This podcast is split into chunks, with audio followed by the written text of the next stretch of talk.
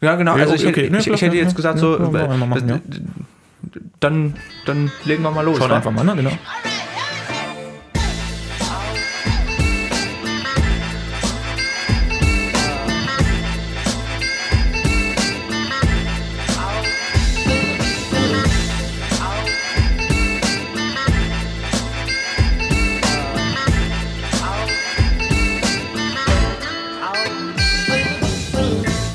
Ja, herzlich willkommen beim Underdogs Podcast, dem neuen Wissenschaftspodcast aus Halle.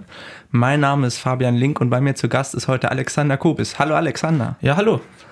Wir freuen uns, hier euch ein neues Format präsentieren zu dürfen, bei dem wir Nachwuchswissenschaftlerinnen und Nachwuchswissenschaftler interviewen. Und heute bei mir zu Gast ist der junge Politikwissenschaftler Alexander, mit dem wir jetzt über, na, wie kann man es in einen kurzen Satz formulieren, Demokratie sprechen werden und wie man demokratische Systeme so bewertet. Ja, das geht in die Richtung, genau. Genau. Du beschäftigst dich in deiner Masterarbeit mit diesem Thema. Wie, wie bist du da überhaupt dazu gekommen, dich mit ja, der Bewertung von demokratischen Systemen zu beschäftigen?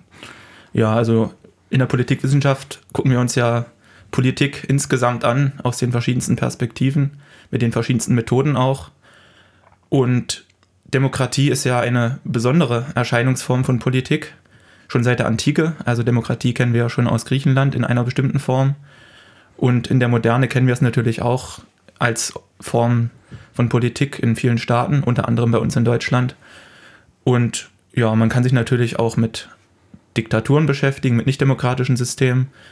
Aber ich fand halt die Demokratie immer spannend, weil das ein Feld ist, was sehr weit ist. Das werden wir gleich noch sehen, was da so dahinter steckt. Genau. Würdest du einmal ganz kurz sagen, was so die expliziten Kernfragen deiner aktuellen Forschungsarbeit sind?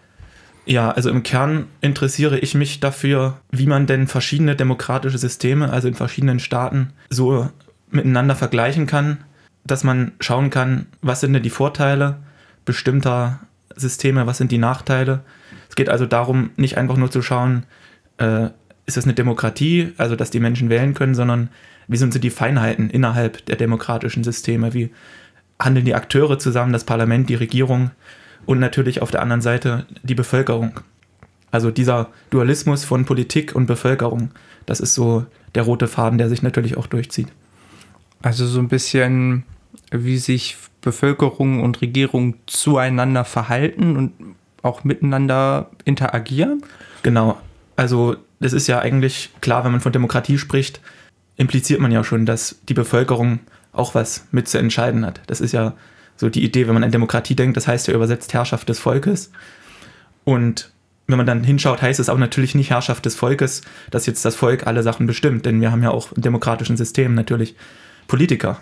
Insofern ist es ja spannend, habe ich mir gedacht, zu schauen, welche Rolle spielt denn die Bevölkerung, welche Rolle spielt die Politik und wie beeinflussen sich diese beiden Akteure, die sich da gegenüberstehen. Das ist so ein bisschen so der Leitfaden meiner Mhm. Arbeit. Jetzt könnte man ja fast sagen, das ist eigentlich fast so ein kleiner Widerspruch, dass man sagt, na, das Volk ist zwar offiziell der Souverän, aber wird dann doch im Endeffekt von Politikern beherrscht.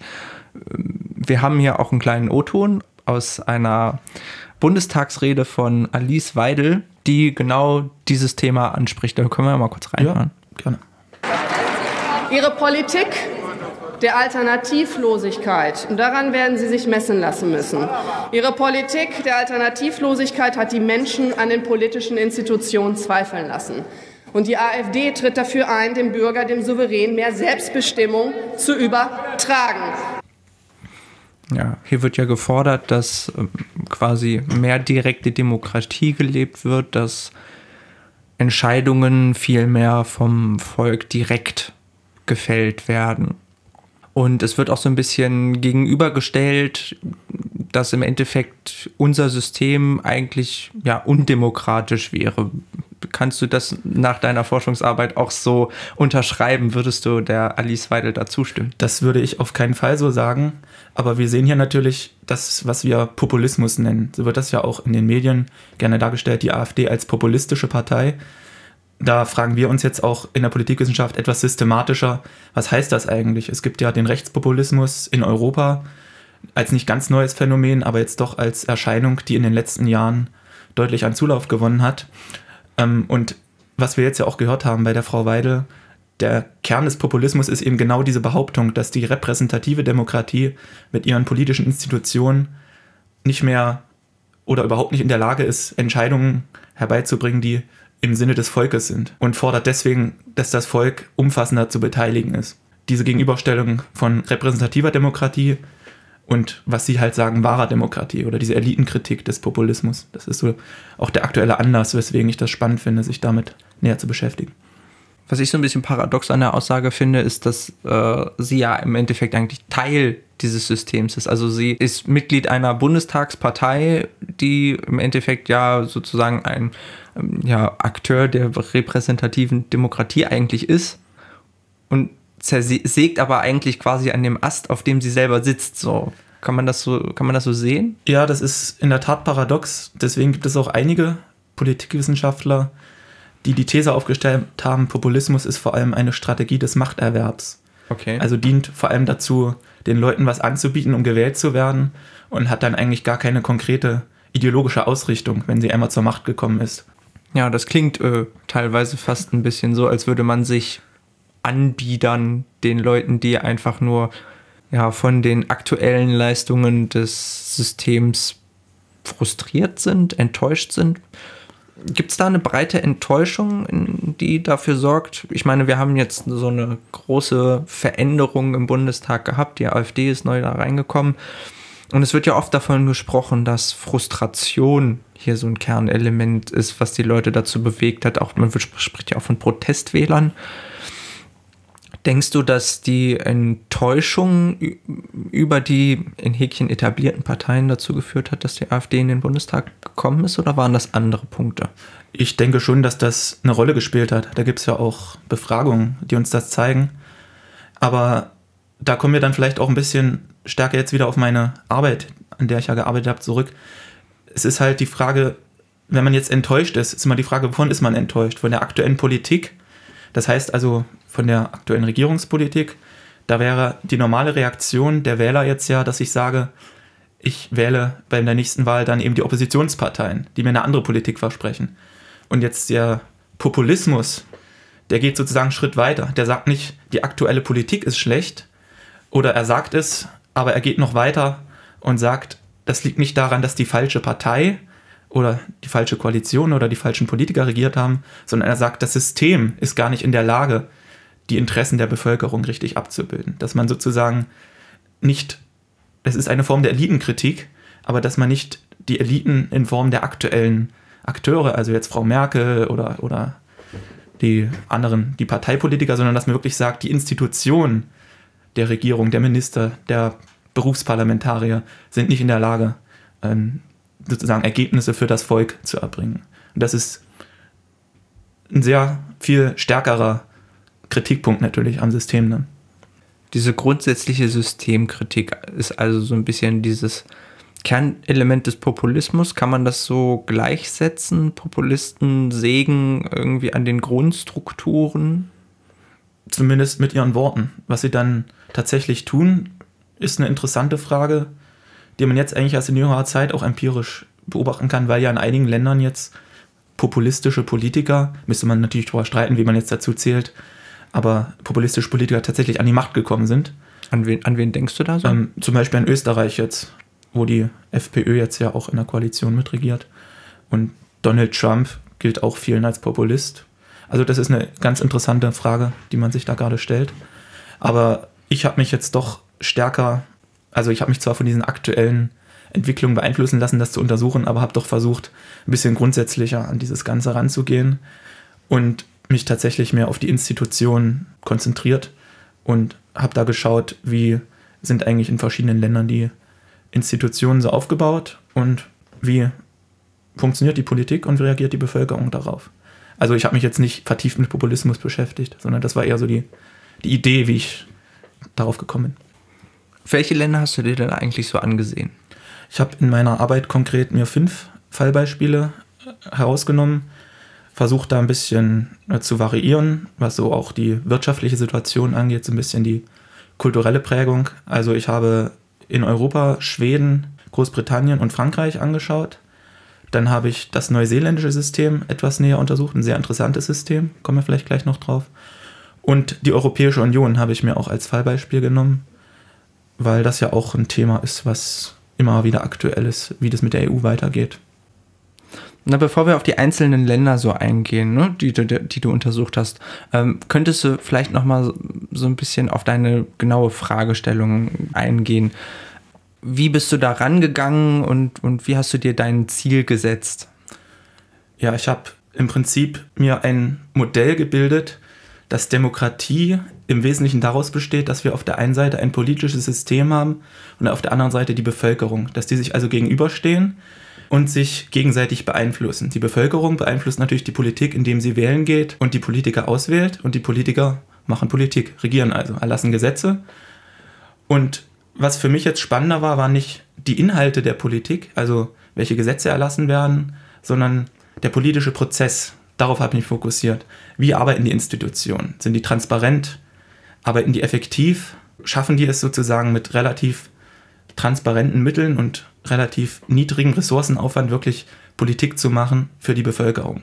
Das habe ich versucht, ein bisschen in erfassbare Größen umzusetzen, sodass man das auch messen kann. Also Öko Ökonomie und Transparenz sind die beiden Hauptgrößen für das politische System.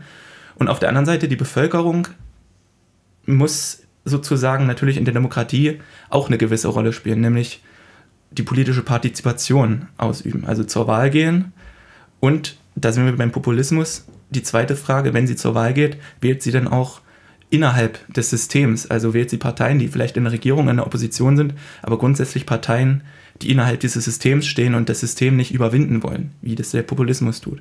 Wenn man dann die Bevölkerung an diesen Punkten misst und das politische System daran, wie es politisch handelt, dann kann man einen Vergleich anstellen. Und das habe ich versucht für die fünf Länder, die ich genannt habe, zu machen.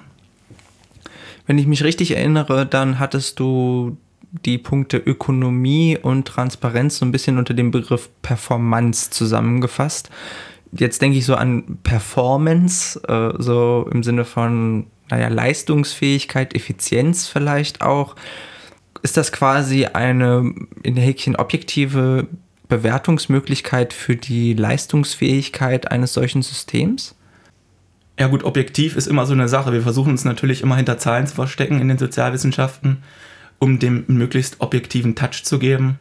Aber natürlich, wenn wir die Zahlen einordnen, haben wir immer auch eine gewisse Voreingenommenheit schon. Du sagtest den Begriff Performance jetzt. Das ist genau so ein, so ein Kernpunkt auch, mit dem ich mich beschäftigt habe. Da geht es halt darum, wenn man Systeme vergleichen will, muss man ja erstmal feststellen, dass es Unterschiede gibt. Und anders als in anderen äh, Forschungszweigen der Politikwissenschaft geht es halt nicht nur um die Frage Demokratie, nicht Demokratie, sondern auch darum, innerhalb von demokratischen Systemen verschiedene Typen oder verschiedene Politikstile zu identifizieren. Wie so verschiedene Politiktypen und Stile aussehen können, dazu hat meine Kollegin Liska einen kleinen Hintergrundbeitrag vorbereitet.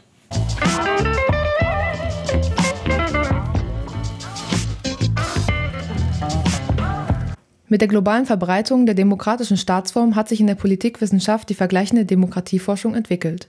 Dabei geht es nicht mehr nur darum, ob ein Staat demokratisch ist oder nicht, sondern vor allem um die Frage, wie die einzelnen Systeme funktionieren. Also wie viel Einfluss die beteiligten Akteure haben und wie die gesellschaftliche Entwicklung durch politische Programme gesteuert werden kann. Um das zu erforschen, ist es sinnvoll, verschiedene demokratische Staaten miteinander zu vergleichen. Dabei wird zum Beispiel zwischen Mehrheits- und Konsensdemokratien unterschieden – diese Unterscheidung geht auf den niederländisch-amerikanischen Politikwissenschaftler Arend Leiper zurück. Unterscheidungsmerkmal dabei ist, welches Verfahren zur politischen Entscheidungsfindung angewandt wird. Mehrheitsdemokratien zeichnen sich durch ein schnelles und effektives Agieren der parlamentarischen Mehrheitsregierung aus. Ein gutes Beispiel für ein solches System ist Großbritannien. Dort ist die Opposition inhaltlich von der effektiven politischen Willensbildung weitgehend ausgeschlossen. Dadurch entsteht ein scheinbar unversöhnlicher Dualismus von Regierung und Opposition. Der Dualismus sorgt meist für hitzige und unterhaltsame Debatten im britischen Parlament. Konsensdemokratien hingegen sind darauf bedacht, möglichst viele Akteure einzubeziehen, damit sowohl parlamentarische Minderheiten als auch gesellschaftliche Interessengruppen an der politischen Willensbildung teilhaben können. Ziel einer Konsensdemokratie ist es, breite Bündnisse für politische Vorhaben zu schaffen.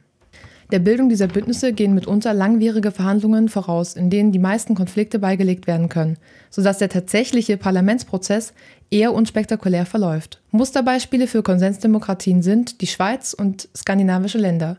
Im Normalfall können politische Systeme keinem der beiden Typen eindeutig zugeordnet werden. In Deutschland sind sowohl Elemente einer Mehrheits- als auch einer Konsensdemokratie zu finden. So macht die verfassungsmäßige Ordnung der deutschen Demokratie durch die Vetomacht des Bundesrates oft politische Bündnisse erforderlich. Gelegentlich versucht eine Mehrheit jedoch auch schnell durchzuregieren. Ein gutes Beispiel dafür ist die 2010 beschlossene Laufzeitverlängerung der Atomkraftwerke, die gegen die Stimmen aller Oppositionsparteien und auch gegen den Widerstand breiter gesellschaftlicher Gruppen durchgesetzt wurde.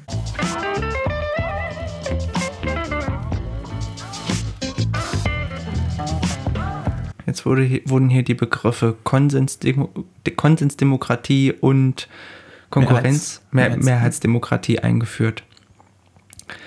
Mit diesen Begriffen hast du ja auch gearbeitet. Ich habe jetzt nicht direkt die Begriffe verwendet, aber ich habe sozusagen das so ein bisschen, das ist ja schon relativ alt, also es ist ein Klassiker eigentlich in unserer Disziplin der vergleichenden Demokratieforschung, ähm, das sozusagen als Inspiration mehr genommen, mhm. um sozusagen äh, mir bewusst zu machen, dass es eben nicht einfach nur demokratische Systeme und nicht demokratische Systeme gibt, sondern dass es doch sehr große Unterschiede gibt innerhalb der einzelnen politischen Prozesse in den einzelnen Ländern. Und dass man eben nicht von vornherein sagen kann, das eine oder das andere ist besser. Also ein besonders schnelles System, das wenig Vetospieler kennt, das richtig schnell Entscheidungen produziert, ist jetzt besser oder schlechter als eins, wo sehr langwierig verhandelt wird. Aber wenn dann einmal ein Ergebnis ist, das auch breite Anerkennung findet und nicht beim nächstbesten Regierungswechsel wieder mit dem gleichen Tempo revidiert werden kann. Inwiefern kann man denn jetzt diese Be Begriffe Performance und äh, die verschiedenen Demokratieformen zusammenbringen? Ist da ein Trend erkennbar, dass man sagt, die Mehrheitsdemokratien sind jetzt besonders leistungsfähig und, und ökonomisch und transparenzbezogen ja, dem, dem anderen überlegen? Oder ist es grundsätzlich erstmal so, dass es auch da sich unterschiedlich verteilt? Das kann man so nicht sagen, denke ich. Also das sollte man auch nicht das ist halt sehr stark eine Frage der politischen Kultur in den jeweiligen Ländern. Das hat sich oft über Jahrzehnte so entwickelt. Teilweise ändert sich das auch. Neuseeland ist halt ein sehr gutes Beispiel dafür, dass Neuseeland ursprünglich auch eine Mehrheitsdemokratie war, nach britischem Vorbild, war ja auch ehemals britische Kolonie und hat sich jetzt in den letzten Jahrzehnten deutlich gewandelt zu einer sehr konsensorientierten Form, in dem also die Akteure versuchen schon vor Parlamentsbeschlüssen möglichst breite Mehrheiten auch Kompromisse zu schließen aber ich würde nicht sagen, dass man jetzt pauschal sagen kann, das eine oder das andere bringt bessere Ergebnisse hervor. Dann, ähm, wenn du dir Neuseeland angeguckt hast als Beispiel, können wir ja da vielleicht einfach mal reingrätschen und uns äh, Neuseeland ein bisschen genauer angucken. Wie sieht denn so das politische Handeln in Neuseeland aus? Ja, also ich sagte ja vorhin schon, ähm, ursprünglich das System Neuseelands war das, was wir Westminster-Demokratie nennen. Also der klassische Typ mit zwei großen Parteien, die sich gegenüberstehen als Regierung und Opposition. Westminster, da sitzt das Parlament in London. Genau, also der klassische Typ der Mehrheitsdemokratie. Und in den letzten Jahrzehnten hat sich das deutlich gewandelt. Es gibt jetzt ein Mehrparteiensystem und wir haben als Regelfall Koalitionsregierungen oder sogar Minderheitsregierungen. Was heißt das? Das heißt, dass man bereits, bevor man über Gesetze abstimmt, natürlich schauen muss, dass man auch eine Mehrheit dafür bekommt. Und wie macht man das? Ja, man tritt in Verhandlungen ein. Man fragt verschiedene Partner, und muss dann natürlich auch Kompromisse machen. Das heißt, es geht langsamer voran, es ist teilweise schwieriger, teilweise werden Gesetzesentwürfe verwässert durch Kompromisse. Ja, das ist also sozusagen, es ist nicht besonders effektiv, aber es ist natürlich auf der anderen Seite dadurch, kann es eine breitere Legitimität beanspruchen, weil natürlich möglichst viele Gruppen schon einbezogen werden im, im Vorfeld des parlamentarischen Entscheidungsprozesses. Also haben wir in Neuseeland quasi ein heutzutage gutes Beispiel für eine Mehrheitsdemokratie oder wenn man all, allgemeiner äh, genau, nein, äh, also einer Konsensdemokratie, äh, die Wörter durcheinander gebracht. Und wie reagiert jetzt die Bevölkerung darauf? Also du hast dich ja quasi gefragt, wie sich das zueinander verhält und Neuseeland als Beispiel rangezogen. Wie sieht es denn in Neuseeland aus? Ja, also wir haben in Neuseeland auch ein sehr aktives Handeln der Bevölkerung. Wir haben also sehr hohe Partizipationsraten, sprich Wahlbeteiligung von deutlich über 80 Prozent, die ja auch in den letzten Jahren anders als in den meisten Demokratien auf der Welt nicht spürbar zurückgegangen ist. Das andere, was ich ja immer untersucht habe bei der Bevölkerung, Stichwort Populismus, die Frage, wie schneiden populistische Parteien ab im Vergleich zu den etablierten Parteien im System. Da muss man sagen, in Neuseeland gibt es zwar eine populistische Partei, allerdings keine, die besonders extreme Positionen vertritt und die auch durchaus ähm, bündnisbereit ist, die also tatsächlich sogar schon in Koalitionsregierungen beteiligt war als echter Regierungspartner. Und insgesamt kann man also auch nicht davon sprechen, dass die Bevölkerung in Neuseeland jetzt besonders systemkritisch wählt. Also dieser konsensorientierte politische Prozess führt jedenfalls in Neuseeland dazu, dass auch die Bevölkerung sehr aktiv dabei ist, sozusagen politisch. Jetzt kann man aber ja nicht grundsätzlich sagen, dass Konsensorientierung gleich zu einer guten Partizipation führt, oder? Also es gibt ja schon auch Beispiele, wo man sagen würde, na, das System ist schon so ausgerichtet, dass da viel auf Konsens geachtet wird und gleichzeitig haben wir zumindest eine absinkende Tendenz bei der Partizipation. Wenn ich jetzt zum Beispiel halt mir überlege, wir hier in Deutschland, sinkende Wahlbeteiligung, jetzt die populistische AfD im Bundestag, obwohl unser System ja prinzipiell eigentlich auch sehr konsensorientiert arbeitet, oder? Das ist richtig. Da für den deutschen Fall, den habe ich jetzt nicht systematisch untersucht, glaube ich tatsächlich, dass es Politikinhalte der letzten Jahre waren. Und wir hatten ja vorhin den Einspieler von Frau Weidel gehört. Im Prinzip hat sie ja auch auf Politikinhalte verwiesen. Und im Prinzip gar nicht belegt, ihre These, warum denn nun genau in diesem Moment, wo eine Politik gemacht wurde, ich denke natürlich vor allem an die Euro- und Flüchtlingspolitik, sie hat aber gar nicht belegt, warum das System jetzt nicht in der Lage ist, auch eine andere Politik hervorzubringen. Also sie ist konkret unzufrieden mit einer bestimmten Politik. Das ist ja nichts Neues. Das ist ja das Wechselspiel der Meinung in der Demokratie. Aber sie geht jetzt einen Schritt weiter und schiebt das auf das System ab. Diesen Punkt würde ich aber gar nicht machen. Was du vorher gesagt hattest, dieser Punkt, dass wir, obwohl wir eine relativ gute Performance im System haben und niedrige Partizipationsraten, da würde ich jetzt auf das Beispiel Europäische Union kommen. Das ist nämlich hier besonders extrem in diesem Abweichen von System und Bevölkerung.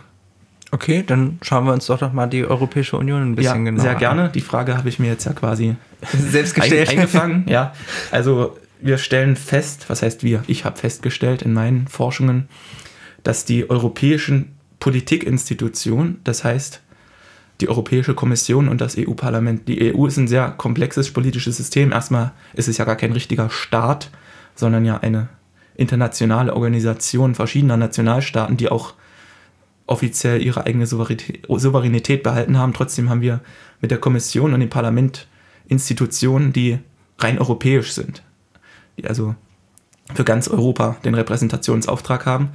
Und wenn man sich diese beiden Institutionen anschaut, dann weiß nicht, ob man es sagen muss, aber kann man auf jeden Fall sagen, dass die nicht nur sehr effektiv arbeiten, sehr ökonomisch arbeiten, sondern auch sehr transparent arbeiten. Die sind sehr um Transparenz bemüht. Und demgegenüber steht eine europäische Bevölkerung, die mit ihrem politischen Handeln, speziell in Europa, nicht sehr aktiv ist. Wir haben Partizipationsraten deutlich von unter 50 Prozent schon seit Anbeginn, seit 79 zum ersten Mal das Parlament direkt gewählt wurde. Und wir haben auch äh, einen sehr hohen Zusprung, Zuspruch für populistische und zum Teil sogar rechtsextreme Parteien, gerade bei Europawahlen. Das ist also tendiert sehr weit auseinander in Europa. Das ist was Besonderes. Das ist ja interessant. Erklär mir das doch mal. Warum ist das so? Ja, gut, das habe ich jetzt nicht unbedingt selber erforscht, aber gibt natürlich äh, Forschungen dazu. Wir stellen in der Wahlforschung zum Beispiel fest, dass äh, europäische Wahlen in allen Nationalstaaten als Second-Order-Elections, sagen wir dazu, also Wahlen, Nebenwahlen, Wahlen, die nicht so wichtig sind. In jedem Nationalstaat wird die Wahl zum Nationalparlament von der Bevölkerung als deutlich wichtiger empfunden. Und Europawahlen und Wahlen auf regionaler und Kommunalebene sind so sekundäre Wahlen. Und tatsächlich zeigt sich auch, dass bei der Wahlentscheidung sehr oft Themen der Nationalebene eine Rolle spielen. Also wir haben in den Europawahlkämpfen, auch in Deutschland übrigens, so gut wie keine Europathemen im Wahlkampf.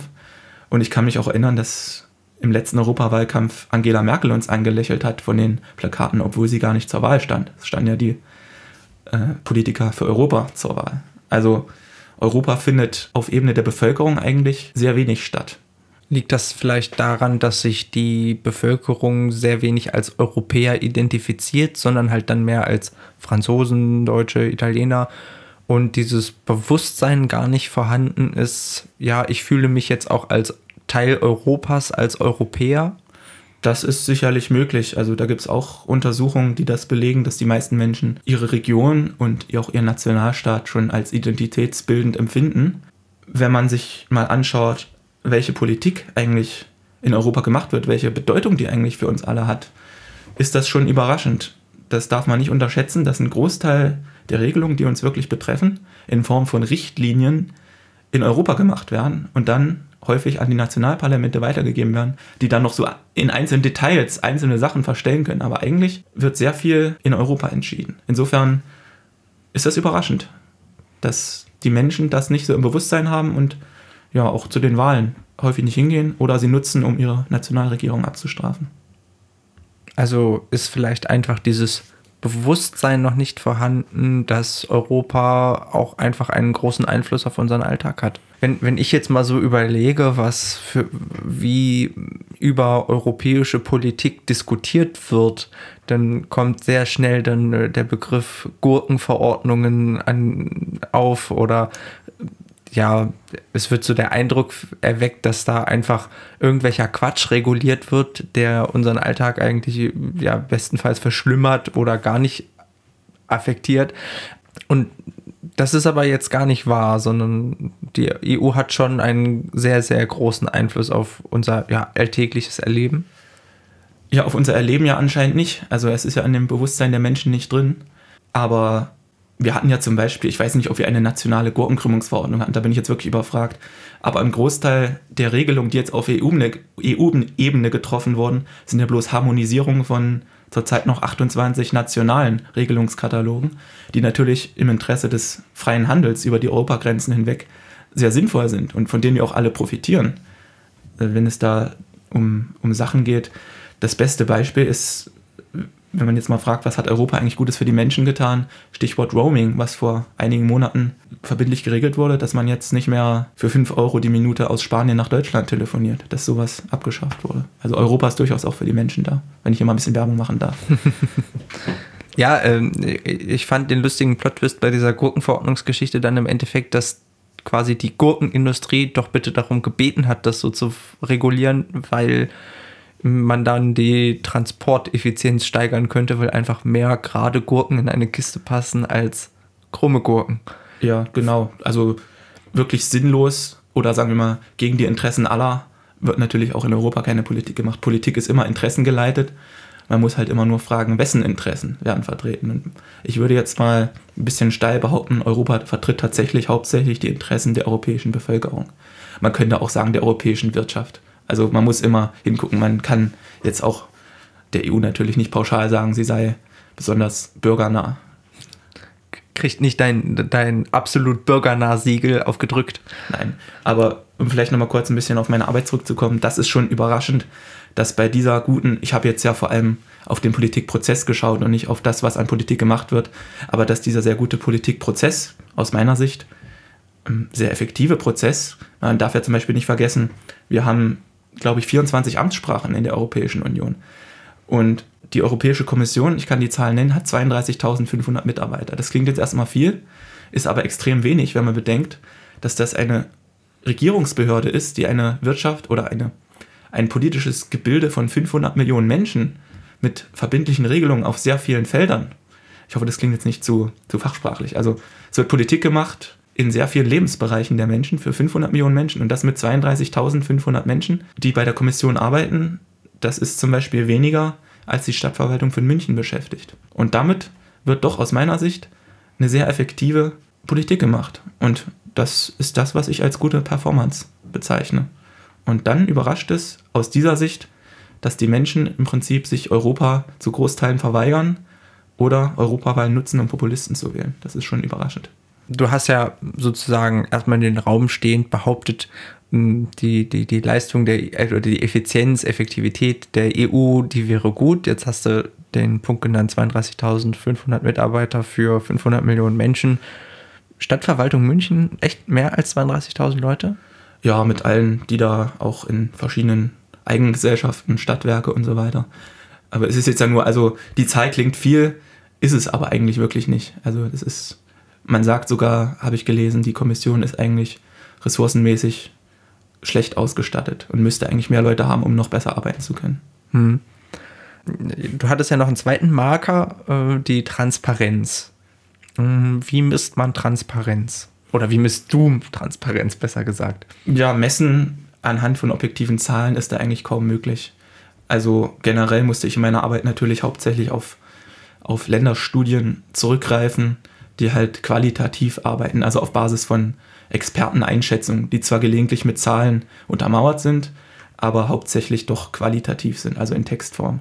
Transparenz kann man jetzt äh, sich überlegen, was meint das, dass man versucht, möglichst gut darzustellen, was man denn macht und auch beispielsweise Zwischenschritte darzustellen im Willensbildungsprozess, im Gesetzgebungsprozess, dass man auch darstellt, wo wurden abweichende Meinungen geändert, wo hat man Kompromisse geschlossen. Also wie ist eigentlich ein Gesetz zustande gekommen, dass man den Bürger immer wieder einbezieht, weil der Bürger, es kann nicht jeder regieren, der Bürger wird regiert, aber der Bürger ist gefragt, spätestens bei den Wahlen und damit er dann wirklich verantwortungsbewusst entscheiden kann, ja, sollte man ihm schon ungefähr zeigen, was man da so macht. Transparenz ist wichtig. Ja, wobei man muss natürlich immer gucken. Also im Endeffekt ist Politik auch sowas wie ein, ein Gewerbe, auf das man sich spezialisieren muss. Politik ist ein Vollzeitjob, allein schon deshalb, weil man natürlich sich einarbeiten muss in die komplexen Materien. Und insofern ist immer die Frage, wie detailliert soll man jetzt eigentlich die Bevölkerung aufklären? Also ich habe immer das schöne Beispiel mit dem Arzt. Der Arzt klärt seinen Patienten ja auch auf über das, was er macht. Aber die Aufklärung reicht ja immer nur ungefähr so weit, dass der Patient ungefähr weiß, was passiert da. Vielleicht, dass der Arzt zwei verschiedene Behandlungsmethoden, zwischen denen sich der Patient entscheiden kann, erläutert. Und dass der Patient so ungefähr weiß, was passiert hier. Aber es würde ja keiner auf die Idee kommen, dass der Arzt dem Patienten alles erklärt, sodass der Patient sich im Prinzip selbst behandeln könnte. Also Politik ist schon was, was man Fachleuten überlassen sollte. Was nicht heißt, dass jeder aufgerufen ist, der das möchte, sich auch in die Politik einzubringen. Das muss man auch klar sagen. Also es hat prinzipiell jeder die Möglichkeit, ein Fachmann oder eine Fachfrau zu werden.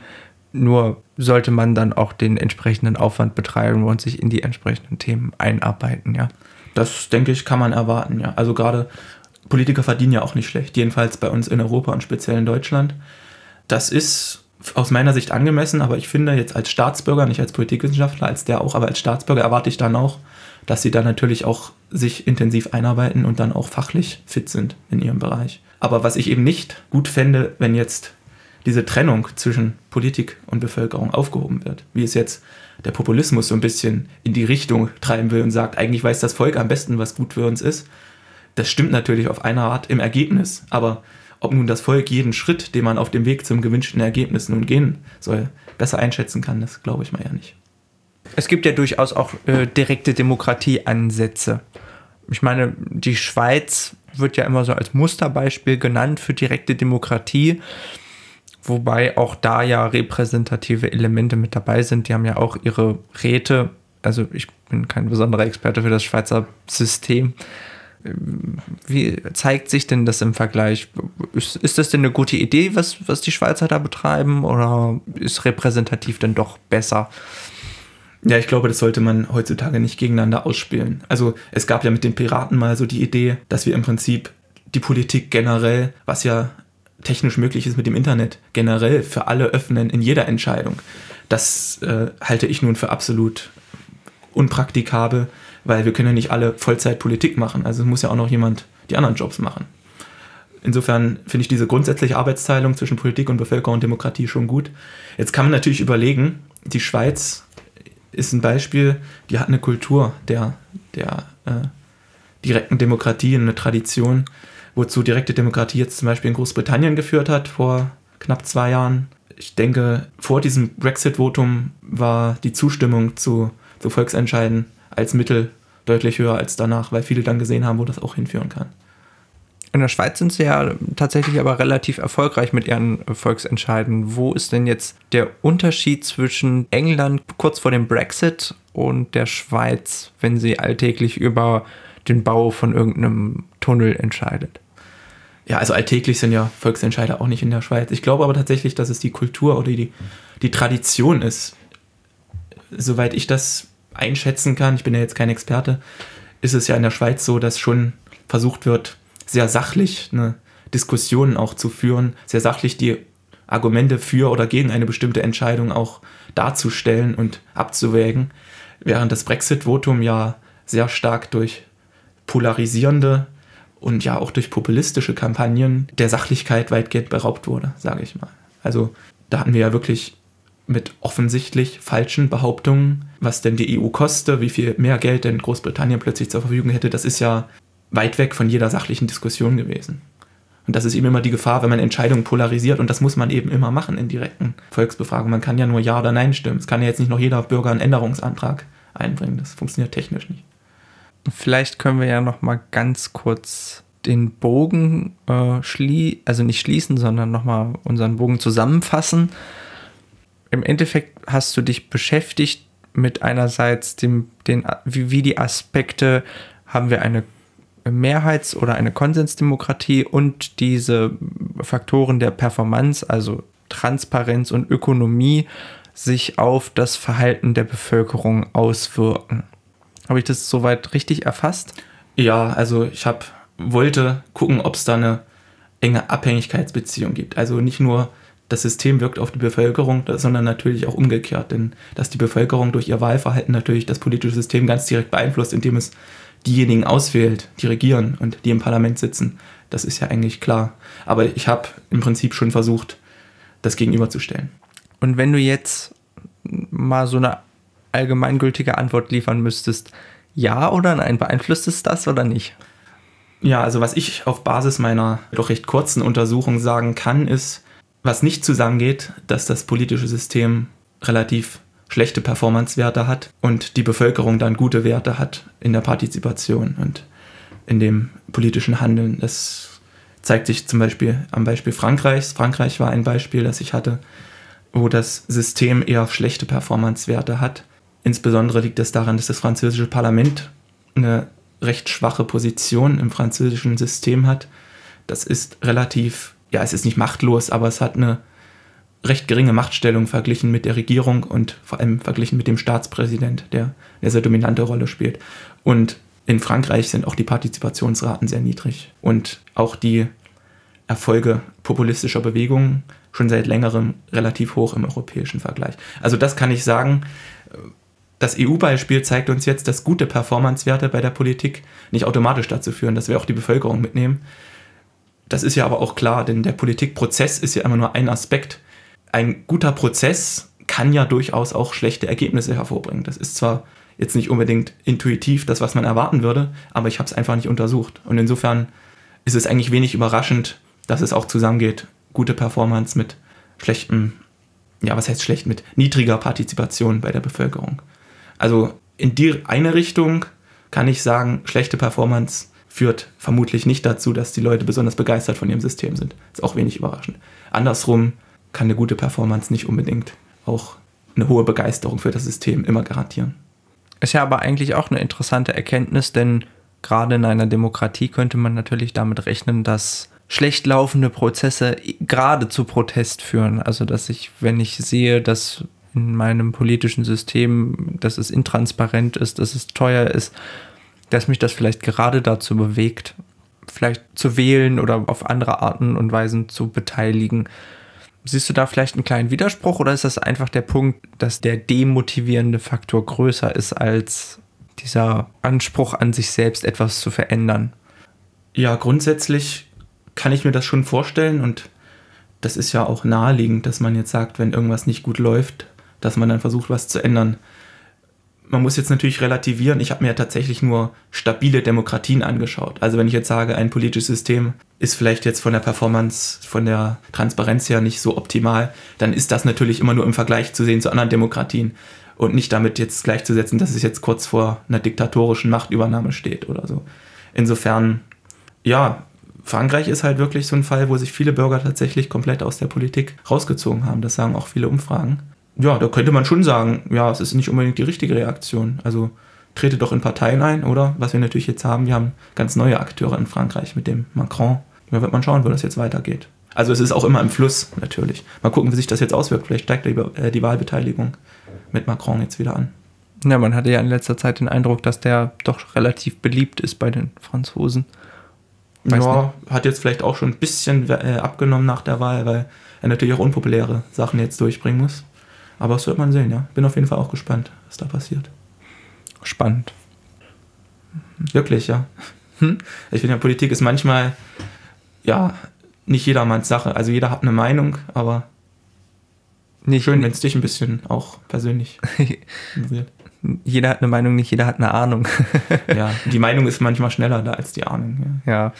Es ist ja auch manchmal gar nicht so einfach, sich irgendwie, ja, einerseits neutral zu informieren. Und es ist auch nicht so einfach, sich wirklich einzubringen das ist, denke ich, ja auch vielleicht der Punkt, der in Systemen wie in Frankreich dann für niedrige Beteiligungsraten sorgt, dass es einfach schwierig ist, sich zu beteiligen, sich einzubringen. Und je starrer, schlechter funktionierend die Systeme sind, desto schwieriger ist es vielleicht auch dort etwas zu verändern. Vielleicht würde es die Leute einfach mehr motivieren, wenn man dort mehr Möglichkeiten liefert, sich einzubringen. Ja, es ist halt für den Einzelnen auch immer schwierig, das ist ja so ein Riesensystem mit so vielen Hürden für den Einzelnen jetzt da wirklich was zu verändern, ist eigentlich nahezu unmöglich. Also viele junge Leute sind ja sehr motiviert und sind der Meinung, man müsste mal was ändern und resignieren dann recht schnell, weil sie sehen, wie, wie schwierig das eigentlich ist. Aber da muss man sagen, Demokratie ist schwierig. Als Politikwissenschaftler kann man natürlich eine politische Meinung haben, klar, habe ich auch. Aber ich finde es immer wichtig, in der nächsthöheren Ebene zu denken. Und ich bin ein glühender Verfechter der repräsentativen Demokratie und denke, dass es ein Stück weit vielleicht sogar meine Aufgabe ist, auch mit meinem Fach jetzt auch immer Werbung dafür zu machen. Und das heißt natürlich, Werbung für ein System zu machen, das schwierig ist, das langsam ist, immer, das langsam Entscheidungen hervorbringt und das nicht immer unbedingt bessere Entscheidungen hervorbringt als eine Diktatur. Eine Diktatur, ein Diktator kann sehr schnell große Sachen verändern und von der können auch viele Sachen profitieren. Der Vorteil der Demokratie ist aus meiner Sicht, sollte mal was nicht klappen, haben wir immer die Möglichkeit, was zu ändern. Die Macht in andere Hände zu legen. Und deswegen bin ich der Meinung, die Demokratie ist was, wofür man streiten kann, unabhängig davon, welche Meinung man jetzt innerhalb des politischen Diskurses einnimmt. Vielleicht wäre das ja ein Ansatz, äh, wie man Populisten wie Frau Weidel dann doch in eine ja, wie man ihre Aussagen in eine, eine bessere Richtung schiebt, dass man sagt, wir müssen vielleicht die Demokratie nicht direkter machen, sondern ein bisschen lebendiger und auch sowas wie Personalwechsel einfach häufiger stattfinden lassen. Wobei man ja manchmal den Eindruck hat, dass es fast egal ist, was man wählt. Man sieht dann doch immer dieselben Gesichter. Das ist ja auch gerade der Kritikpunkt vieler Menschen. Ja, das ist richtig. Also ich bin auch der Letzte, der sagt, jetzt zum Beispiel das deutsche System sei schon perfekt, so wie es ist. Wir haben natürlich hier eine sehr dominante Rolle der Parteien. Das ist grundsätzlich auch notwendig. Parteien als Bindeglieder zwischen Gesellschaft und Politik sind notwendig, aber die Frage ist, muss jetzt wirklich eine Partei vor einer Wahl schon eine ganze Liste vorlegen in einer starren Reihenfolge und der Wähler hat dann nur noch die Möglichkeit, diese Liste zu wählen oder es bleiben zu lassen oder eine andere Liste zu wählen. Es gibt ja unterhalb der Bundesebene vor allem im kommunalen Bereich, auf, bei Kommunalwahlen die Möglichkeit, zum Beispiel Namen durchzustreichen oder Leute, die weiter unten auf einer Parteiliste stehen, weiter nach oben zu setzen. Das wäre ja ein Ansatz, den ich zumindest für überlegenswert halte, um da auch ein bisschen mehr ja, Druck aufzubauen auf die etablierten, die heute relativ sicher sind, die stehen eh ganz oben auf der Parteiliste und selbst wenn die Partei jetzt ein schlechteres Ergebnis hat, ist sie immer noch stark genug, dass die auf jeden Fall wieder ihr Parlamentsmandat bekommen. Also ja, Reformen sind sicherlich viele denkbar, aber ich bin immer ein Freund davon, in, was das angeht, in kleinen Schritten zu denken und nicht den großen Sprung zu suchen zur wahren Demokratie. Da warne ich auf jeden Fall davor. Lieber Evolution statt Revolution. Ja, in den meisten Fällen.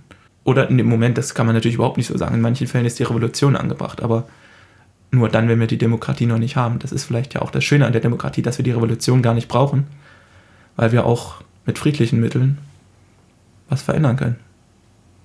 Das ist doch ein schöner Satz Ja. für den äh, Abschluss.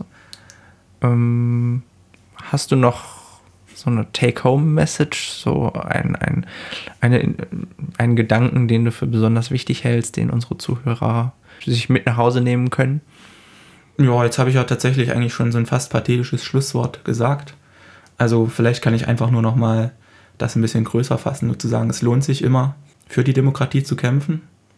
Und wer Lust hat, kann auch gerne in der Demokratie kämpfen, selber Politik machen, da soll sich jeder eingeladen fühlen. Aber selbst wer da nicht so, wer andere Interessen hat, seine ganze Freizeit nicht dafür opfern will, zumindest wenn es drauf ankommt, am Wahltag oder auch sonst, wenn andere Leute daherkommen und sagen, wir können noch mal was ausprobieren, was weniger demokratisch ist. Auf jeden Fall sollte sich jeder immer mit ganzer Kraft ja, für unsere Demokratie einsetzen. Alles klar. Dann bedanke ich mich sehr bei dir, dass du Lust hattest, mit uns die erste Folge zu drehen. Ja, ich bedanke mich auch für die Einladung. Und wenn ihr Lust habt, uns zu kommentieren, dann findet ihr uns auf www.underdogs.org. Ihr könnt auch eine E-Mail schreiben an redaktion.underdogs.org. Und wir würden uns freuen, wenn ihr uns abonniert, kommentiert und ja, ähm, wir freuen uns schon auf die zweite Folge.